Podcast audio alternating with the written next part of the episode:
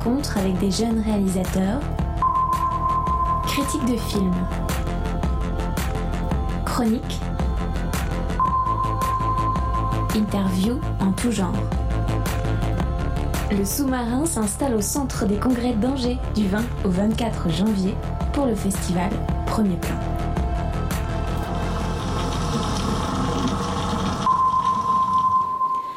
Bonjour à tous, vous écoutez Radio Campus Angers pour une semaine spécialement consacrée au festival Premier Plan. Toute cette semaine, le sous-marin est installé dans le hall du centre des congrès pour une émission enregistrée de 16h à 17h. Nous vous ferons partager l'ambiance du festival, la température ici. Nous évoquerons les rétrospectives à l'honneur et échangerons avec des acteurs et réalisateurs du festival. Toute cette semaine donc, nous réunissons nos forces avec les équipes du sous-marin, de Cinequanon et d'Artichaut.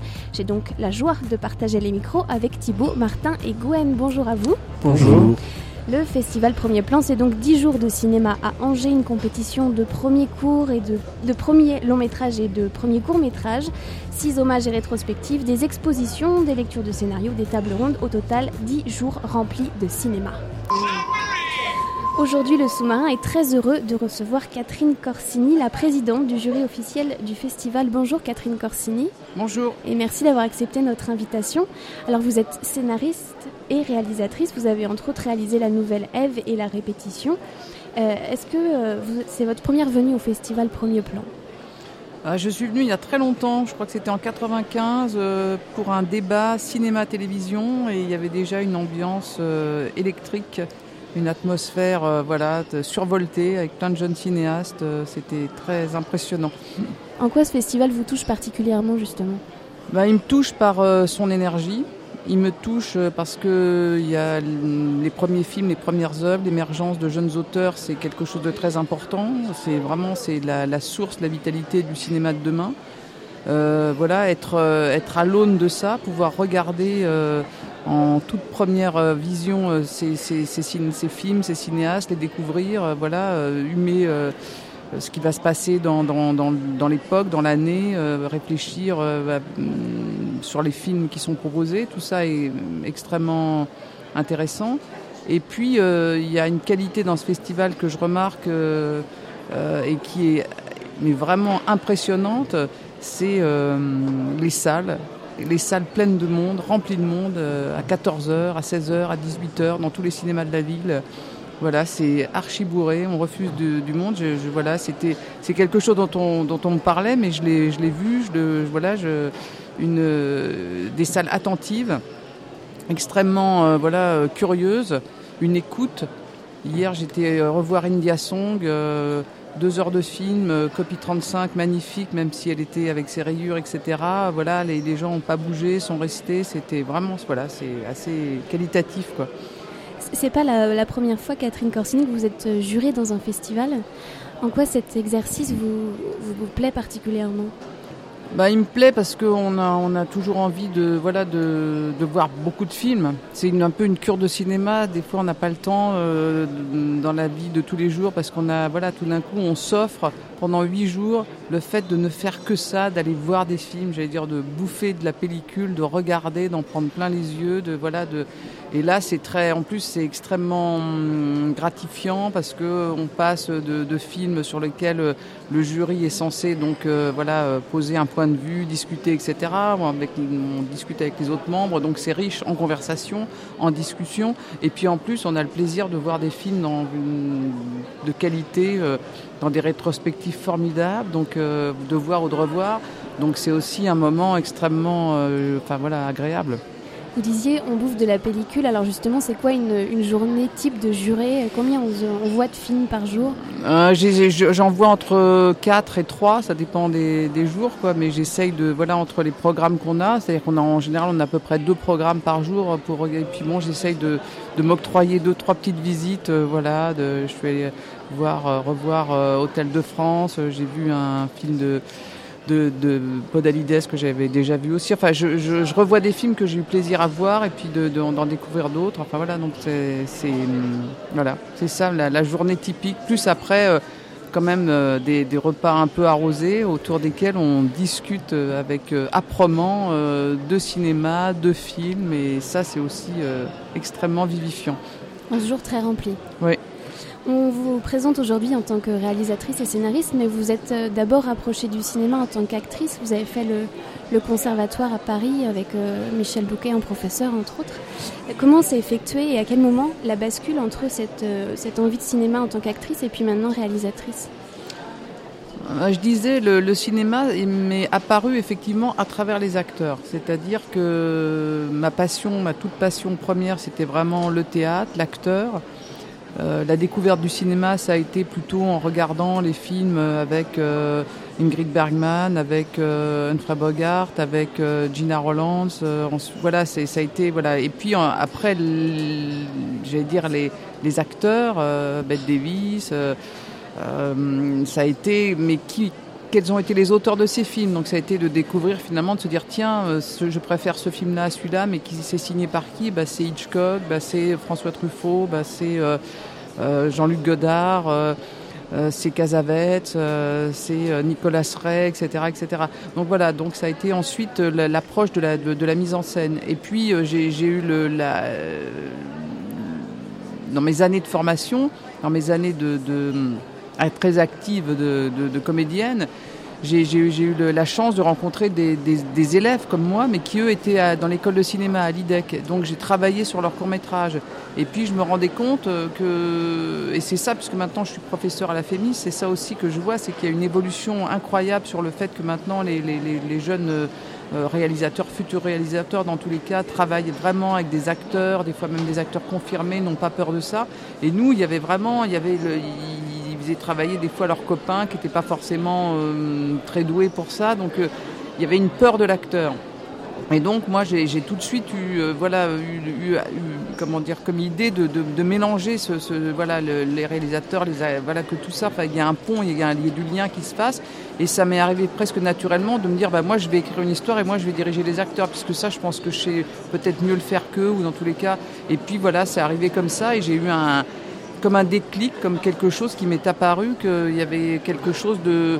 Peut-être faire l'actrice était quelque chose de trop difficile, trop douloureux, trop compliqué, alors que finalement, le mettre en scène et, voir des acteurs jouer et pouvoir les diriger, il y avait quelque chose, voilà, pareil, de, plus jubilatoire, et ça s'est passé comme ça. Oui, euh, je voudrais revenir comme sur une... Euh, on est passé un poil vite pour moi, parce que pour les plus jeunes qui nous écoutent, euh, vous avez quand même Antoine Vitesse et Michel Bouquet, qui sont quand même deux noms euh, immenses du théâtre. Euh, en, quelques, en quelques mots, des souvenirs, enfin ce qu'ils vous ont, ce vous ont apporté. Bah, oui, Bouquet, ça a été justement par rapport, à, par rapport au travail sur l'acteur, par rapport au travail sur le jeu. Et je me souviens d'une anecdote formidable quand Michel Bouquet nous parlait de, de travail sur le, le personnage sur le personnage, c'était de, débouler, comme il disait, plusieurs interprétations, comme un millefeuille, c'est-à-dire de, dire, tiens, je pourrais jouer cette scène avec telle intention, puis après telle autre, etc. Et que finalement, la somme de toutes ces intentions et de tout ce travail, c'était ça qui, lui faisait construire son personnage. Et j'ai souvent repris ça, de parfois dans quand il y a des scènes qui se bloquent avec les acteurs, de leur donner comme ça des couches successives pour arriver justement à, à déplier parfois des, des, des, des, choses qui sont un peu trop figées, voilà, pour essayer de donner du, une espèce de liant. Et, et puis c'est pareil avec Antoine Vitesse, c'était le fait de, de, faire du théâtre avec tout, c'est-à-dire tout devenait théâtre, et puis de, et puis de, ne jamais être être bloqué dans un emploi, c'est-à-dire que aussi bien suivant les physiques, souvent il y avait des, des, choses qui étaient assez dans le théâtre assez figées.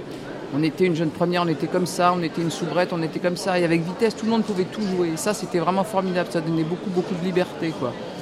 Et puis, je dois dire aussi, euh, parce que j'en parlais avec Anne-Louise Trividi, qui a été la scénariste de Patrice Chéreau, qui est avec moi dans le jury, je disais que quand j'avais, euh, j'étais très jeune, euh, j'avais un professeur au lycée qui m'avait emmené voir la dispute de Marivaux mise en scène par Patrice Chéreau. C'est quelque chose, donc c'est une pièce que j'ai vue quand je devais avoir 14 ans et qui m'a mais extrêmement marqué, dont j'ai un souvenir, euh, mais d'une précision incroyable, parce que c'était peut-être un des premiers spectacles que je voyais, et qui était fabriqué avec tellement d'intelligence et tellement de voilà, et donc Chéreau, a, aussi fait partie, j'allais dire, des hum, des, des gens qui m'ont accompagné en tant que spectatrice et en tant que voilà que voilà c'était un phare, c'était vraiment, et j'ai vraiment beaucoup aussi suivi et son travail, et justement de passer, j'allais dire, du travail des acteurs au travail de, de metteur en scène de cinéma.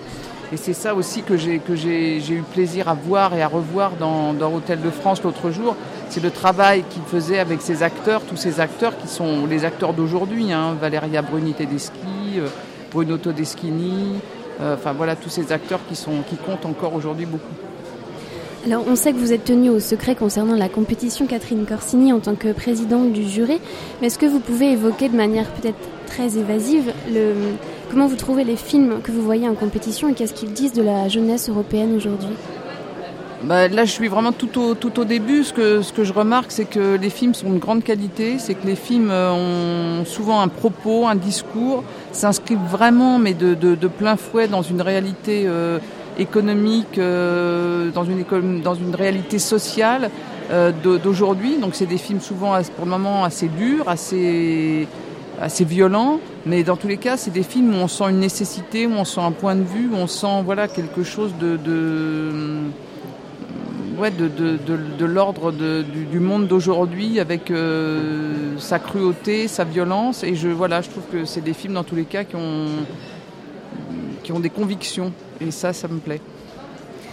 Un mot sur euh, l'économie du cinéma. On sait que vous êtes euh, très engagé. Vous avez signé une tribune euh, dans Libération aux côtés de, de Pascal Ferrand contre l'extension de la convention collective du cinéma. Vous défendez les films du milieu, qui sont ni des blockbusters ni des films trop indépendants. Où, où, en est le cinéma aujourd'hui en France sur cette question-là? Écoutez, on, pourrait croire qu'on a gagné, euh, qu'on a gagné euh, quelque chose puisque la convention collective en l'État a été extrêmement amendée. Mais j'allais dire, je fais partie, comme d'habitude, peut-être des irréductibles qui ont pensé que jusqu'au bout, il ne fallait signer aucun accord parce que cette convention était mauvaise et que même rafistolée, euh, la base fonctionnait, ne fonctionnait pas et qu'il aurait fallu vraiment tout revoir. Voilà, je trouve que les accords qui ont été faits sont en même temps préjudiciables, je trouve, pour les techniciens, parce qu'ils mettent tous les films, euh, j'allais dire, entre 1 et 3 millions et demi dans le même bateau. Et pour moi, il y a vraiment des différences entre faire des films avec un budget d'un million et demi ou un, budget de 3 millions 5, c'est quand même pas la même chose. Donc je, trouve que cette convention, du coup, ces amendements ont trop mélangé les choses, et puis, et puis, et puis ça fait complètement fi de tous ces films dont on dit du milieu, qui sont des films entre 3,5 et 7, et qui sont des films parfois ambitieux, parfois complexes, etc., et qui, eux, vont prendre la, justement la convention collective dans son ensemble de plein fouet, et qui vont être beaucoup plus difficiles à financer euh, demain. Et donc je trouve que l'accord est pas est pas bon. Il est peut-être réjouissant parce que hum, les producteurs sont satisfaits par rapport à des films euh, dont les budgets sont minimums, mais je trouve qu'il est quand même euh, extrêmement euh, pervers et qu'on que, a peur des conséquences sur les films euh, bah, des, cinéastes plus confirmés qui, font des films justement avec un peu de, j'allais dire un peu d'ambition et qui sont voilà des films plus, chers sans être des gros blockbusters. Mais au final, vous avez un petit peu peur pour la diversité justement du cinéma et euh, une, valeur que défend beaucoup la France, la diversité culturelle. Oui, c'est-à-dire ce qu'on a peur, c'est qu'on se fasse retrouver avec un cinéma vraiment à deux vitesses, c'est-à-dire qu'on on voit bien que le cinéma des groupes est en train de prendre un voilà être en train de vraiment de, de, prendre beaucoup de, place c'est-à-dire c'est aussi la collusion entre les diffuseurs, entre les exploitants et ce cinéma des groupes, et puis qui va exclure de plus en plus les petits films, c'est-à-dire qu'on aura, comme on a aujourd'hui maintenant, une société à deux vitesses, c'est-à-dire les, vraiment les très riches et les très pauvres, et que ce cinéma des plus petits dont on dit bon bon an mal an on va les laisser faire mais comme ça marche pas bien ben, on va les exclure des salles on va maintenant les sortir directement sur internet et puis voilà puis qu'ils se débrouillent mmh. quoi. donc ce, ce, dont on a peur c'est ça c'est de c'est de c'est d'être dans ce régime à deux vitesses et ce, ce dont on trouvait, trouvait important c'est que ce cinéma du milieu justement était le cinéma qui, maintenait les marges de chaque côté. Et voilà, c'est voilà, et on a peur de ce, comme on assiste aussi, euh, j'allais dire, dans l'édition, où c'est des gros groupes qui, euh, on a main mise sur des maisons, d'autres maisons, d'autres éditeurs, et on se retrouve avec des, gros blockbusters de pareil dans, dans, l'édition qui sont vendus dans les supermarchés, et puis euh, des films qui, des, des, livres maintenant qui, qui sont, voilà, qui sortent à 1000 exemplaires, voilà. Donc, c'est un petit peu ça dont on, sur lequel on, on continue à être vigilant, sur lequel on continue à se battre effectivement On est beaucoup de cinéastes quand même à, s'être engagés. On est beaucoup de cinéastes à, se, à continuer à se, dire, à se, à se voir, à discuter, à essayer de, de compter dans tous les cas dans le, dans le, dans, dans, dans, la, dans les décisions, même si on est toujours un petit peu, euh, j'allais dire, euh, pas toujours dans les instances du pouvoir, etc. Mais on, est, on essaye vraiment de réfléchir et je pense que la, la réflexion nous, nous, a amené déjà à prendre vraiment conscience effectivement de et, de, et, de, et quand même de l'importance du cinéma dans l'économie, le, le, le, le, fait de, voilà, de, du nombre de gens que ça fait travailler, et du fait aussi de l'importance du cinéma dans, dans, même dans le PIB du pays, le fait de l'importance du cinéma dans, dans dans, dans, son aura à l'étranger, etc.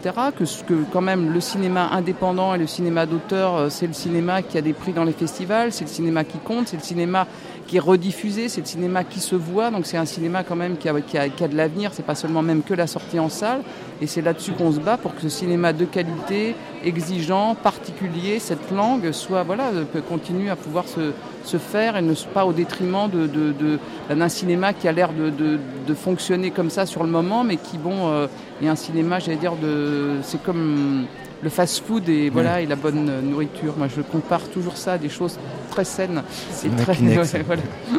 Juste avant de vous libérer, Catherine Corsini, parce que vous avez un emploi du temps très chargé là cet après-midi puis toute la semaine, un mot sur vos projets après premier plan, après la semaine de repos qui va sans doute suivre.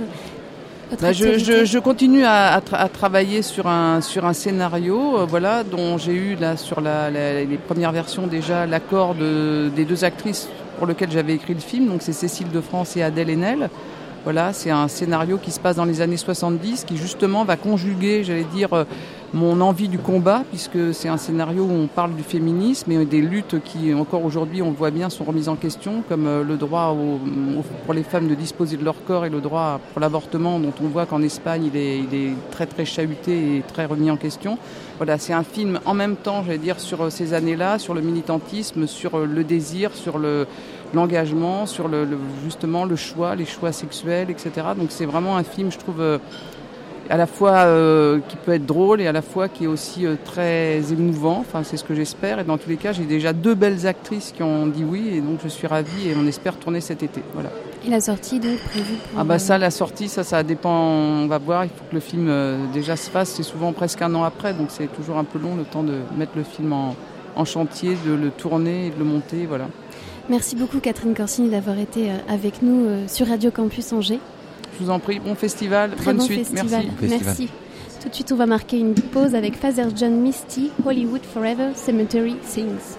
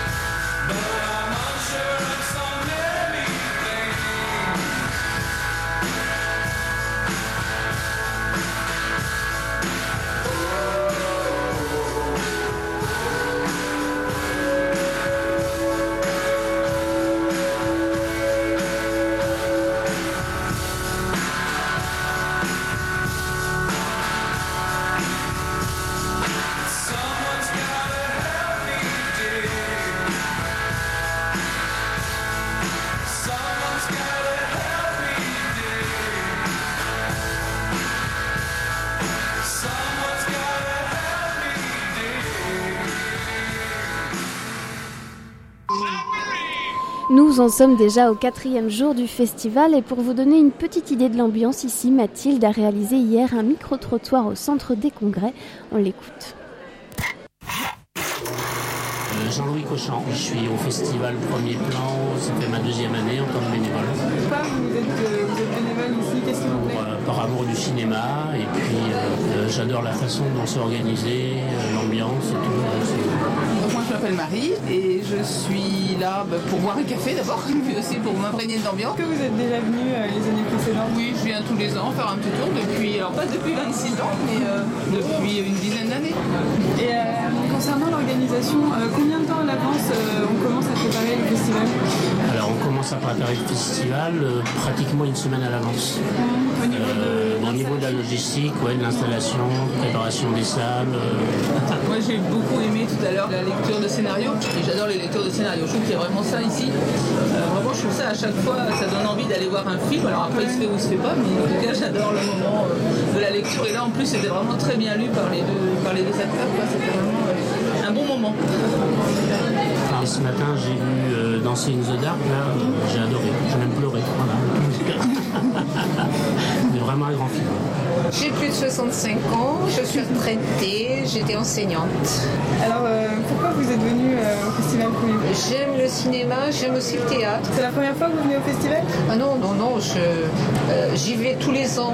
Et pour tout dire, je suis peut-être pas très bonne parce que je vais plutôt voir les films en rétrospective. Il y a une chose que j'adore, c'est la lecture de scénario. Je trouve ça vraiment passionnant. Non, je m'appelle Tiffaine.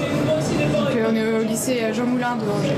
Et pourquoi vous venez ici au festival Euh, c'est avec notre classe. On fait un- une sorte de. Enfin, en fait, on apprend comment marchent euh, les critiques de cinéma. c'est nos profs en fait qui ont décidé. Et pour l'instant, qu'est-ce que vous avez vu comme film Euh, ce matin, on a vu Dancer in the Dark et là, on vient de voir. Dr. Jekyll et. Mr. Hyde. Vous avez aimé Ouais. ce matin, moi, j'ai pleuré. hein. Et donc vous avez pas trop aimé Dr Jekyll et Mr Hyde Non, c'était.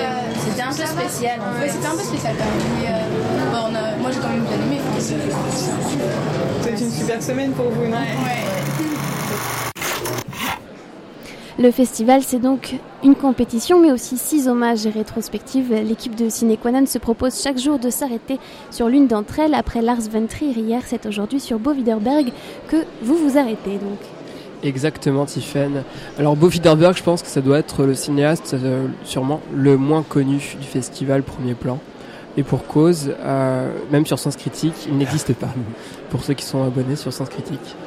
C'est un cinéaste suédois euh, qui a fait émergent, qui a émergé dans les années 60. Euh, moi, j'ai pu justement voir cette semaine. J'ai vu Elvira Madigan et on a vu ensemble Edgelen 31. Tout à fait. Euh, toi, qu'est-ce que tu peux en dire sur les, euh, ce que déjà l'univers? Est-ce que Euh, tu en bah, du coup, j'ai commencé par un flic euh, sur, euh, sur un toit. Et euh, c'est vrai qu'on part d'un postulat d'une d'une histoire policière un peu, un peu basique, mais déjà les personnages sont très bien écrits, ça change un peu des. On sort vachement des stéréotypes. Ça m'a fait penser un peu à Fort Bridelsen, une série euh, danoise de 2007 où on rentre euh, dans l'intimité. Enfin, tous les personnages sont vraiment très bien faits. On sort de, comme je l'ai dit, enfin, du, du cliché du flic badass américain de base. Donc déjà, c'est attachant. Et euh, il y a vraiment euh, quelque chose de très recherché dans, le, dans les compositions d'images. On a des très beaux plans fixes, vrai. des, des lumières, beaucoup de lumières dans Adalon 31 aussi. Mm. Les couleurs, les lumières sont très bien faites. Euh, moi, je connaissais pas du tout euh, Bo Widerberg avant, et c'est vrai que c'est une bonne découverte en soi. Ouais, agréablement surpris. Ouais. D'ailleurs, j'ai euh, j'ai fait une petite recherche du coup de mon côté et j'ai appris qu'il était fortement influencé par euh, John Cassavetes et ça se, se ressent vraiment euh, sur les, à l'écran. Euh, au niveau des plans, comme tu dis, qui sont très très beaux. Euh, je pense avec Elvira Madigan que tu n'as pas vu, Non. Mal- mais dommage. Euh, le scénario peut paraître un peu, euh, voilà, ça c'est peut-être le iota que j'ai fait sur Bo Widerberg. Les plans sont très beaux, mais le scénario parfois. euh, Il y a quelques, quelques longueurs, ouais. Ouais. C'est vrai que on s'accroche un peu parce que les images sont très belles et ça permet de, de s'y tenir quand même, mais c'est vrai qu'au niveau du rythme, il y, a, il y a quelques faiblesses. ouais. Excusez-moi messieurs, moi j'avais une petite question. Je ne connais Oui. pas du tout Bo Widerberg. Enfin, je, je suis pas le seul apparemment. J'ai pas, j'ai pas eu l'occasion de voir euh, ces films-là. Mais euh, c'est quoi là je- En revanche, je connais un peu le cinéma de Cassavetes. C'est euh, quand, quand, quand il s'y réfère, c'est euh, à quel niveau? Enfin, c'est comment on peut retrouver du Cassavetes ou du Widerberg Je pense que c'est au niveau déjà de la, la structure, enfin des personnages en soi, au niveau euh, de l'acting, si je peux dire comme ça. Euh, les personnages, euh, ont, sont vraiment investis, je pense, surtout pour celui que j'ai vu, Adeline 31. Pas forcément, c'est pas forcément vrai pour Elvira Madigan. Et au niveau des plans, ça fait vraiment penser à cet univers-là, même au niveau des jeux de lumière et, et des jeux de cadrage qui sont euh, souvent des plans fixes où l'action euh, se passe tranquillement. Et euh, on a une suite comme ça, ça enfin, c'est très fluide et enfin, vraiment on peut penser qu'à ça, on peut penser qu'à Casavets en, en regardant un de ces films. Voilà, après, je sais pas, dans les histoires, ça change pas mal apparemment d'un film à l'autre, puisque du coup, Un flic sur le toit, c'était un film policier, Adalem 31, plus dans un univers contestation sociale. Ouais, et Elvira Madigan, c'est un film drame romantique. Voilà, donc euh, des univers un peu différents à chaque fois quand même, même si on peut trouver donc, les points communs dans la réalisation peut-être et dans, dans les acteurs. Bah, dans les deux que j'ai vus, le point commun c'est toujours une, euh, euh, une volonté d'histoire, dans le sens où dès le, le, le, le panneau d'entrée, c'est cette histoire est vraie, entre guillemets. ça s'est passé telle époque, les gens sont morts et c'est pour ces morts-là que je fais ce film. Il fait des films pour les morts. Et Pierre Madigan, c'est ça en fait, il fait euh, ce film pour ces deux personnages qui sont. On a, le, on a le même processus pour un film sur toi, ça commence directement avec un meurtre aussi, et le film tourne autour de ça, donc euh, des films pour des morts, mais très beau. Mais à chaque fois, c'est euh, une, une, mort qui est très romantique, très romantisée. Mm. oui, le meurtre fait, fait beaucoup Diallo dans le film sur un toit, c'est très abrupt, on ne sent pas du tout venir, et d'un coup, c'est trash, ça gicle, ça fait vraiment penser à du Dario Argento dans le. On a 10 secondes de suspense, et hop, le film commence vraiment. Mais voilà, enfin, si vous avez l'occasion d'aller voir de, un de ces films, je sais pas s'ils en passent encore. Euh, Alors, ce qui est dommage. Alors, demain, on va voir quoi justement Allons-y. Martin, bah, demain, vas-y, passe-moi le programme. Euh, moi, je vous inviterai, si vous ne l'avez pas vu, euh, à voir Barry Lyndon de Kubrick qui passe non, pour Beau ah. Widerberg, Martin, ah, pour tu Beau Widerberg. Ah, d'accord. Okay. Ah, bah, il passe pas du tout, euh, Si, ce soir encore, il repasse. Euh... Elvira Madigan ce soir, mais après. À quelle heure? À 19h30. Aux variétés. Aux variétés. Bon, il va falloir se presser alors. Ouais, et ce qui est dommage en fait, c'est que la plupart de ces films sont programmés en même temps que des Lars von Trier. Et ça, ça, gâche un peu ce truc-là. De... il, va falloir faire des choix. Il y a aussi Amour 65 euh, jeudi qu'on n'a pas vu, peut-être qu'on ira le voir. Du coup. Merci beaucoup les gars pour ce petit zoom sur Beau Widerberg. Ben, Tout de suite, une deuxième pause musicale avec Zenzile à l'honneur puisqu'on les reçoit juste après Histoire de papier.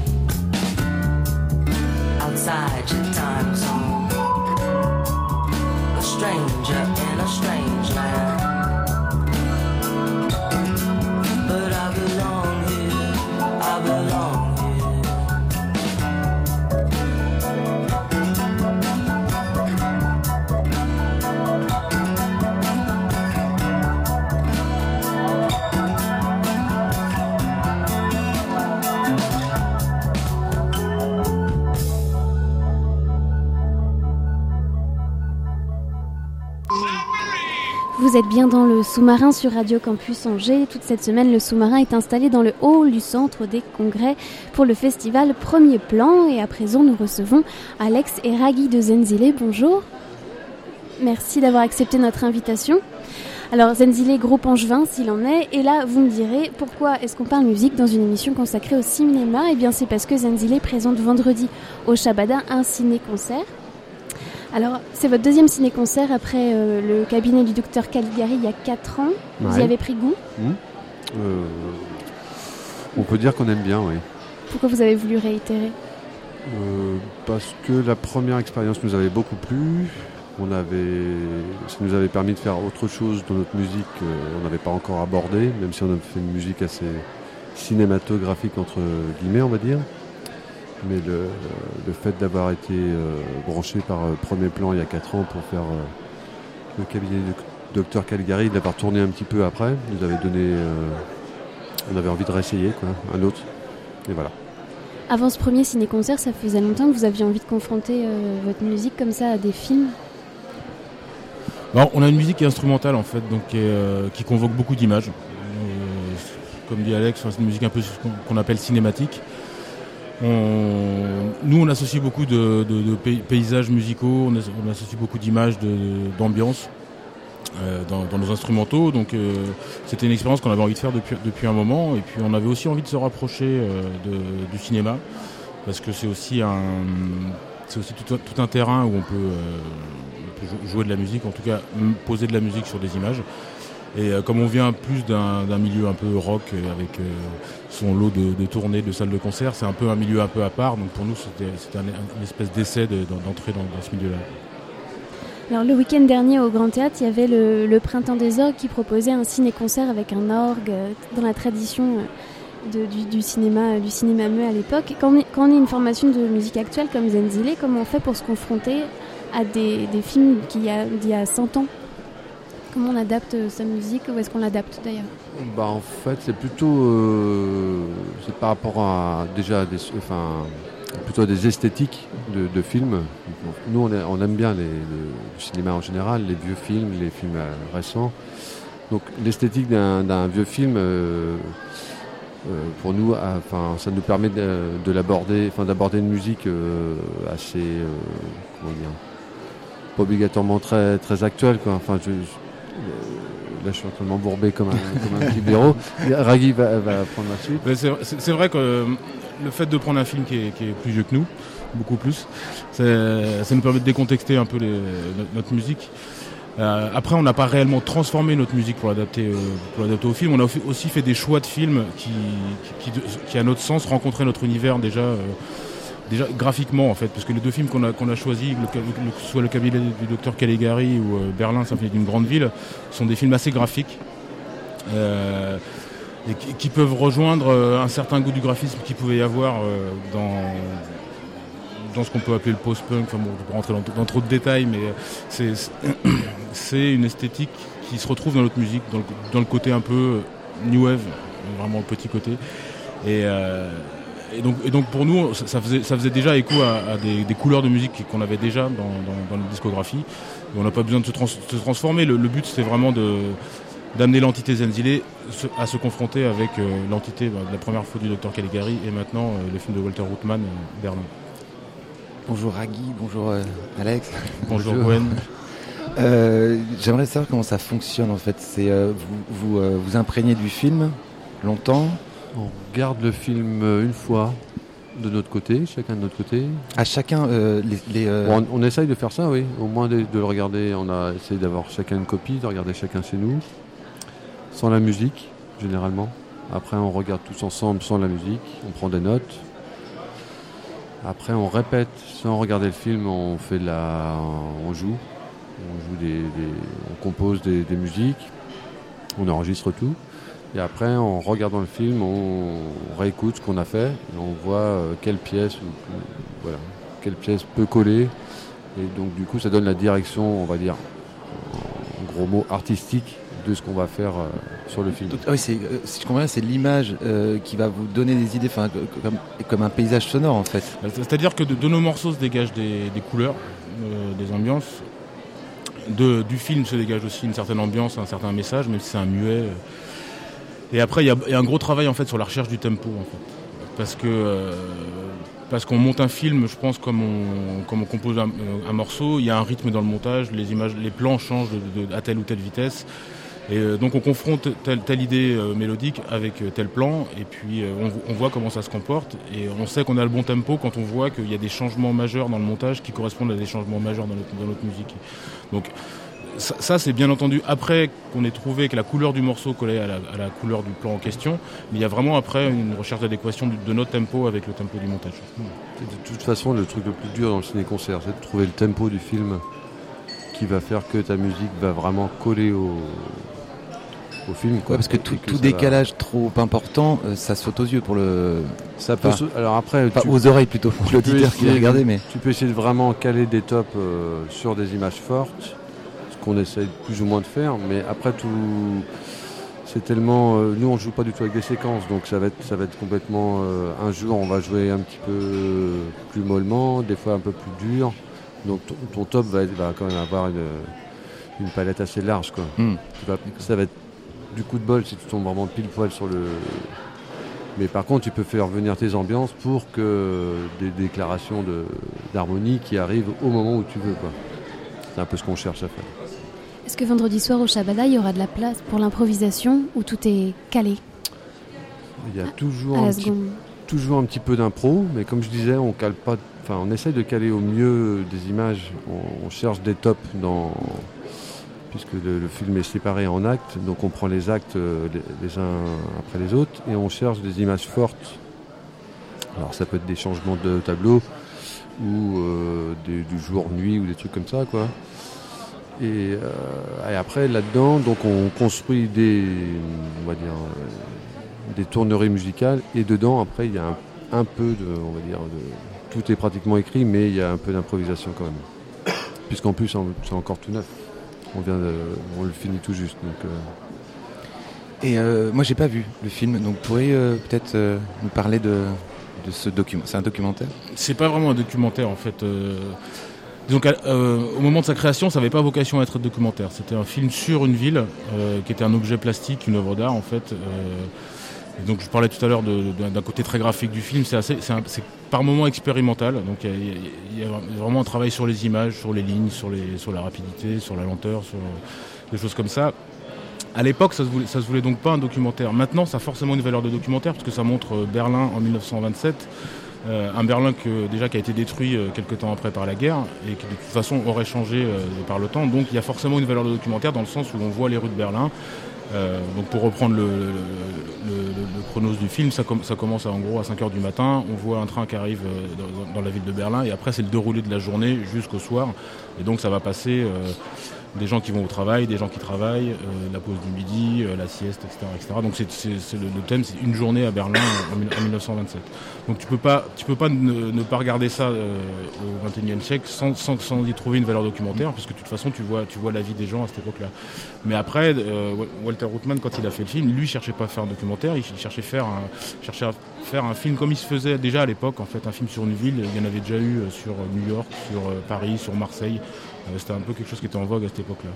Et euh, c'est, euh, je pense, avant tout un objet visuel que, vraiment un documentaire. Il n'y a, pas vraiment de narration. Il, se dégage quand même quelques, quelques thèmes, même si, même s'il est plutôt connu pour être apolitique, ce film-là. Je le précise quand même parce que Routman après il s'est retrouvé à faire de la propagande pour le parti nazi. donc, euh. Ah d'accord. Ah bah nous y voilà. Ah, ah bah, ah bah. Zenzile, ah bah bravo. C'est ça, hein, non mais je en, fait c'est complètement, euh, complètement hein. le contexte de l'époque de parler. C'est qu'on est complètement bien là. hein. Mais donc voilà, c'est- apolitique, mais quand même il se dégage. Euh, donc c'est Berlin en 1927, donc c'est euh, un peu après la, un peu avant pardon la, crise. Euh, Il y, a une- il y a une partie de Berlin qui est extrêmement riche, et puis on voit quand même des gens dans la rue qui sont euh, en train de faire la manche, qui sont en train de ramasser des mégots. Donc il y, a- y quand même euh, tout le temps une espèce d'op- d'opposition. euh, ceux qui travaillent dur, ceux qui travaillent euh, avec une, petite mallette avec des papiers, ceux qui travaillent pas, qui s'amusent, qui vont euh, faire des courses de chevaux, ceux qui, euh, ceux qui sont en train de mendier dans la rue, etc. Donc il, se dégage quand même des choses comme ça, mais Ouais, puis on rappelle aux plus jeunes que c'est après le putsch de raté. Oui, clair quand même. Donc il est déjà, il est déjà là. tout à euh. fait. Ah bah, Il n'y a, pas vraiment de grosses connotations politiques dans le film. On voit quelques militaires par moment. On voit un homme euh, qui est monté sur, un, sur une caisse à savon, je, je ne sais, dans la rue, en train haranguer les gens et de faire, à mon avis, quelque chose, oui, effectivement, un, un- un discours politique, mais euh, il n'est pas orienté, le, le film. En plus, euh, donc il y a beaucoup d'images d'archives, mais il y a pas mal de, de choses jouées. Là, tu vois des scènes quand même un peu. Il a quand même pris quelques acteurs. C'est pour Mm. ça qu'on peut pas vraiment dire non plus que c'est un. Ouais, ce qui est C'est la technique de certains Voilà. documentaristes, c'est de faire euh, jou- rejouer les scènes, voilà. mais des scènes réalistes, très réalistes. euh, Je Mhm. pense à Michael Rogozin. Euh, Lionel Rogozin, pardon. C'est un peu ce. Ah, j'ai oublié ma fille, je crois, à l'entrée. Et euh, c'est vrai que vous disiez le, que c'était plus un concert ciné qu'un ciné-concert. Est-ce que vous pourriez euh, préciser cette nuance Oui, alors en fait, on, dit ça aussi euh, en opposition un peu par rapport au premier travail qu'on a fait sur le, cabinet du docteur Caligari, où on a vraiment cherché à ce moment-là à se mettre au service du film. On jouait dos au public, tourné vers l'écran. On n'était absolument, quasiment pas du tout mis en, lumière, et euh, on proposait aux gens de regarder le film avec nous qui jouions la musique en direct. Là, on a pris un axe un peu différent, comme c'est aussi un film moins narratif où il n'y a pas vraiment de scénario ou d'intrigue à suivre. Euh, on a pris le parti de se mettre donc face au public, de nous éclairer un peu, qu'il y ait des moments où, euh, le film va servir d'habillage graphique à la scène. Et puis euh, après des moments où nous on va être en retrait et ce sera, vraiment l'image qui, sera, qui passera devant. Mais sans, vouloir prendre la, la vedette au, film, puisque c'est quand même la raison pour laquelle on va tous être ensemble vendredi soir. Il y, a des- moments où la musique, je pense, prendra un peu le pas sur le montage ou sur certaines images. Qu'en fait, par rapport à Caligari où il y avait une intrigue. Oui, oui, oui. voilà, Oui, il fallait qu'on suive quand même, que le spectateur Voilà, suive l'histoire du- une super intrigue. Oui. Donc, euh, tu pouvais scotcher sur le film et la musique pouvait euh, t'emmener autre part. Là, c'est un peu, il n'y a pas d'intrigue. Mm. Donc, euh, On, on a vraiment affaire à un, ob- un objet d'art euh, visuel, sonore. oui. Complètement. Le ciné-concert est présenté à Angers, bien sûr, puis ensuite vous allez à Vannes. Euh, je crois savoir que le cabinet du docteur Caligari il avait beaucoup tourné ensuite jusqu'à Sarajevo. Oui, voilà, Là, a- est-ce qu'il y a des dates euh, de prévues ensuite pour. euh, ça commence pour l'instant. euh, J'en ai pas plus que ça. on a quelques options qui euh, courent, des, gens qui ont été démarchés un peu euh, sans qu'on ait rien, à leur montrer puisque la première est vendredi en fait. Donc on va se servir aussi de la première pour faire des captations vidéo, pour, pouvoir nous permettre d'avoir du, matériau pour démarcher. Donc ça risque de tourner surtout à partir de, de septembre, même s'il va y avoir quelques dates là sur le premier semestre 2014. Et euh, l'actu Zenzile Parce que, euh, première question, est-ce que, le dernier album a, a bien marché? Le, Je de- crois, le hein. dernier album a bien marché. ouais. On peut dire ça, ouais. Bonne tournée aussi Oui. Ouais. et, vous, et vous en êtes. Non, il était très beau. Non, mais moi, je, je suis fan, moi, vous savez bien. Et euh, vous en êtes tout là de Zenzile? Vous êtes reparti sur quelque chose tout de suite là? Bah là, il nous reste quelques dates, quelques petites dates pour finir la tournée d'Electric Soul, mais Electric euh, nous, on a commencé à composer donc la musique pour Berlin euh, sur la fin de l'année dernière. Euh, pour, bah, on est vraiment en train de finir, donc pour nous l'actualité c'est vraiment, c'est vraiment ça. Et puis comme là on est dans les derniers jours avant de, de présenter la première, et comme avant chaque première, tu te dis que tu n'auras jamais le temps de finir, etc. etc. Donc pour l'instant on a vraiment la tête, la tête là-dedans. Après ça va être de le proposer pour, pour pouvoir le tourner un peu, un peu partout. Et encore après, on commencera à penser euh, à la suite discographique de Zendile. Mais on peut, on peut imaginer que ça va être avec les mêmes, euh, la même équipe Oui, il y a de grandes chances. on, on rappelle qu'il y a une- Ouais. je me rappelle plus de son prénom, je suis désolé, du Jerry. chanteur. Jerry. Jerry, oui. Qui est quand même un, je trouve un bel apport dans le. Il a un bel organe, ouais, comme on Ouais, dit. il a un bel avec ça, toujours. ouais. Mais euh, oui, on peut penser que ce sera à peu près la même configuration. Oui, on peut vous laisser le penser. Oui. D'accord. Puisqu'on est, euh, puisque vous, ça s'inscrit dans le festival Premier Plan, le ciné-concert, est-ce que vous-même vous pourriez évoquer quelques souvenirs du festival que vous avez en tant que spectateur? Moi, je suis un mauvais élève. euh, Je suis pas très assidu au niveau de la programmation du festival. Moi, les souvenirs que j'ai du festival Premier Plan, c'était plutôt les, les soirées au Grenier Saint-Jean euh, en fin de festival. Donc, on va couper déjà. le micro, je vous la raconterai après. Non, mais c'est pareil. C'est un peu le même genre que Raggy. Mais vous êtes, vous êtes, euh, vous aimez le cinéma comme parce que le. On adore le Zenzile cinéma. est considéré comme un groupe qui aime le cinéma. Ouais, On mais aime- par contre, euh, effectivement, on, a souvent été occupé au moment du festival. Oui, c'est une question de temps. Oui, c'est. Que- question, de, question de temps. Et on a- moi, j'ai jamais été trop trop disponible pour, euh, pour vraiment le suivre. Merci beaucoup Alex et Ragui de Zenzile d'avoir été dans le sous-marin aujourd'hui. Et donc on rappelle, le ciné-concert, ce sera vendredi soir au Shabada. Merci encore. Merci à toi. Merci à vous. Au revoir. Juste avant de conclure cette émission, j'aimerais, euh, chers amis, Gwen et Thibault, puisque Martin nous a quittés pour aller euh, suivre une projection en tant que juré étudiant, que vous nous conseillez, que vous conseillez les auditeurs sur ce qu'il y a à voir demain. Bah, moi j'étais parti aussi sur Barry Lyndon, parce que c'est, euh, la musique est magnifique. Et puis euh, Stanley Kubrick, c'est, quand même immanquable. Et puis Mort à Venise. Voilà. Thibaut Mort à Venise qui va être à 21h30 pardon, en variété. Euh, moi, je pense aller voir euh, La Mouche euh, classique de Cronenberg, donc 13h30 aux variétés. Très bien. On a aussi Song of Silence, donc dans le cadre toujours du Beijing First Film Festival. Ça permet toujours d'avoir un regard un peu différent. Enfin, en premier plan, c'est festival de films européens, mais on a quand même beaucoup de films aussi, premier film chinois. Et on a toujours un regard un peu, un peu différent de ce qu'on peut voir le reste du temps. Et après ça, le soir, ça sera Les Idiots de Lars von Trier, donc grand classique que je n'ai toujours pas vu, et ça sera l'occasion. Merci à vous. Il est temps ici de lâcher l'immersion au centre des congrès. La technique aujourd'hui, c'était David et derrière les micros, donc Thibaut, Martin et Gwen. On se retrouve demain, même heure, même lieu, au centre des congrès dès 16h et jusqu'à 17h. Et vous pourrez réécouter l'émission à 19h, bien sûr. Très bonne soirée, très bon festival. Allez, bisous.